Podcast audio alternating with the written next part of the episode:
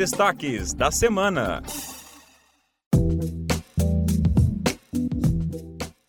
Olá, eu sou o Ângelo Ribeiro e está começando mais um programa Destaques da Semana, o podcast que apresenta as manchetes do portal do Ministério Público de Santa Catarina. E eu sou Edgar Fuch. Aqui nós apresentamos só um resumo de algumas notícias que divulgamos de 6 a 10 de fevereiro. Você pode saber mais sobre essas e outras notícias no nosso portal mpsc.mp.br. Abrimos o programa de hoje com o anúncio das vagas para residentes aqui no Ministério Público Catarinense.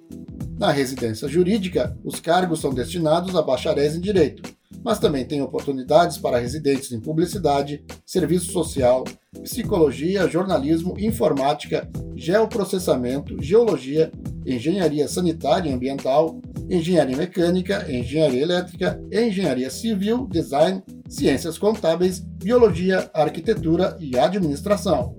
Para se inscrever, o candidato deve ser graduado há no máximo 5 anos ou estar matriculado em cursos de pós-graduação, a residência tem duração máxima de 36 meses.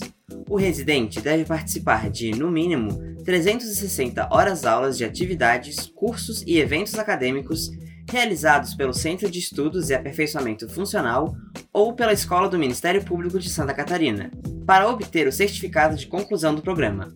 Para mais informações, acesse o portal da residência no site do Ministério Público. Inspirados no protocolo espanhol NOCAGEN, o Ministério Público instalou procedimentos similares para a prevenção à violência sexual na região da Grande Florianópolis.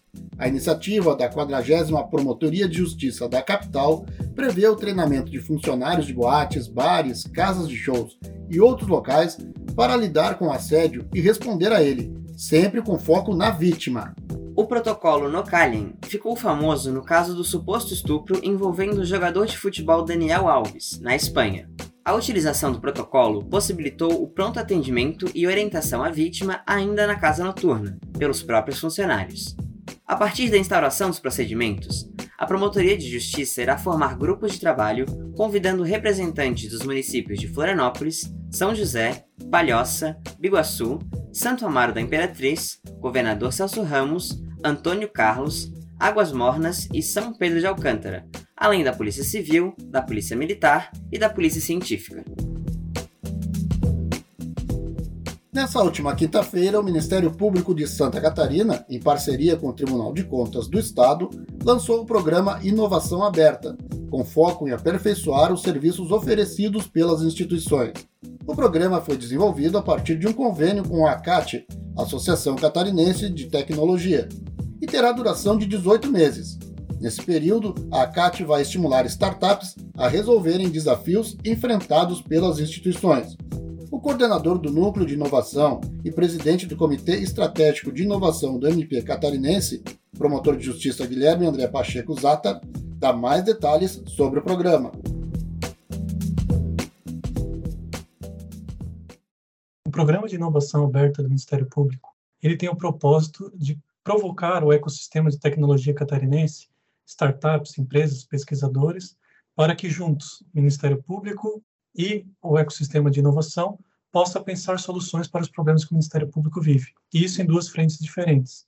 Os problemas do Ministério Público para melhorar a produtividade dos membros e servidores e assim prestar melhores serviços para a sociedade, mas também problemas sociais. Afinal, o Ministério Público é o representante da sociedade então, o Ministério Público levará problemas sociais para que o ecossistema de tecnologia pense soluções que podem melhorar a vida do cidadão catarinense. O órgão especial do Tribunal de Justiça de Santa Catarina decidiu na última segunda-feira que a Lei Complementar número 775, de 3 de novembro de 2021, que altera a lei que dispõe sobre o Sistema Estadual de Educação para permitir a educação domiciliar no Estado, é inconstitucional. A ação foi ajuizada pelo Centro de Apoio Operacional do Controle da Constitucionalidade do MP Catarinense, agindo por delegação da Procuradoria-Geral de Justiça. Na ação, o Ministério Público sustentou a existência da inconstitucionalidade formal em razão da ofensa às regras de competência e iniciativa legislativas. O SECOM defendeu que a lei interfere na competência da União para legislar sobre diretrizes e bases da educação, e também tira a competência municipal para dispor sobre os sistemas municipais de ensino e seus respectivos órgãos, dando-lhes novas atribuições de caráter avaliativo e fiscalizatório. Assim, o Ministério Público de Santa Catarina sustentou que o ensino domiciliar não cabe na atual estrutura da educação nacional já que toda a sua base gira em torno da presença do estudante em sala de aula, um esforço legislativo contra a evasão escolar. A decisão é passível de recurso. Agora vamos dar um giro pelo estado e acompanhar as atividades do Ministério Público em Santa Catarina. Em Itajaí, a Justiça aceitou a denúncia do Ministério Público catarinense e afastou dois veterinários da Unidade de Acolhimento Provisório de Animais, a UAPA, por maus tratos e omissão. Além das consequências que se estendem a todos os animais do canil, as investigações indicam a prática de maus tratos específicos contra pelo menos 11 cães, sendo que dois deles morreram. O motivo seria a falta de cuidados básicos, sobretudo dos cães que chegavam ao APA debilitados e daqueles que, embora sadios, eram mantidos em ambientes insalubres e sem cuidados básicos. A promotora de justiça, Nicole Lang de Almeida Pires, fala mais sobre o caso. A denúncia foi recebida pela juíza da primeira vara criminal de Itajaí e foi concedida medida cautelar para afastamento dos médicos veterinários da função com prejuízo da remuneração. Os fatos também estão sendo investigados pelo Conselho Regional de Medicina Veterinária e a responsabilidade civil está sendo apurada por meio da execução de um termo de ajustamento de conduta que havia sido firmado anteriormente e que constatou a existência de diversas falhas estruturais no canil. Os processos encontram-se em trâmite perante a Vara da Fazenda Pública de Itajaí. Ainda em Itajaí, o MP catarinense recorreu da decisão da Justiça que relaxou a prisão em flagrante de uma empresária presa suspeita de estelionato ao fazer compras com cartão de crédito clonado. A mulher, que relatou já ter usado cartões clonados para compras em outros locais, foi denunciada por uma dona de loja que, após receber um pedido da suspeita, desconfiou do golpe e chamou a polícia para evitar que fosse consumado.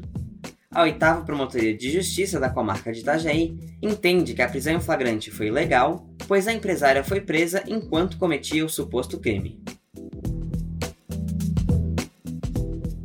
Nessa quarta-feira, o Ministério Público entregou três viaturas para o Comando de Policiamento Militar Ambiental, o CPMA, para auxiliar nas ações de defesa e proteção do meio ambiente.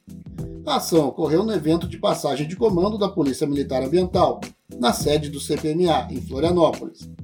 A entrega dos veículos é decorrente de um convênio entre o Ministério Público de Santa Catarina, a Secretaria de Estado de Segurança Pública e a Polícia Militar.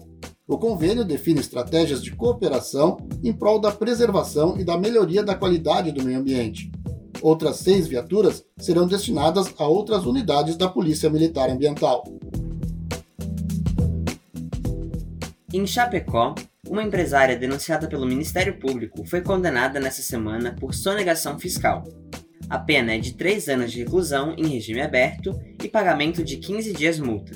Os crimes aconteceram entre abril de 2011 e setembro de 2012, quando ela omitiu informações, prestou informações falsas e fraudou a fiscalização tributária, inserindo dados falsos em notas fiscais de compra de carnes e produtos similares vindos do Mato Grosso do Sul, Paraná e São Paulo. Estima-se que o valor apropriado tenha ultrapassado 34 mil reais.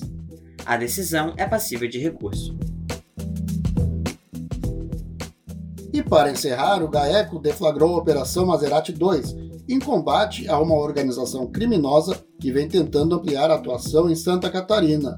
A operação foi em cumprimento de 164 mandados judiciais, sendo 93 mandados de busca e apreensão e 71 mandados de prisão preventiva, em 10 estados da federação.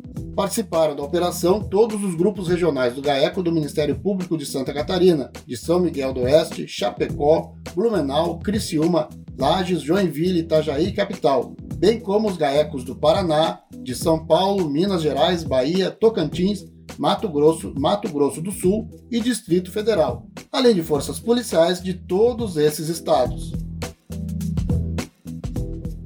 E assim chegamos ao final de mais um programa. Esta foi a edição dos destaques da semana de 6 a 10 de fevereiro do Ministério Público de Santa Catarina.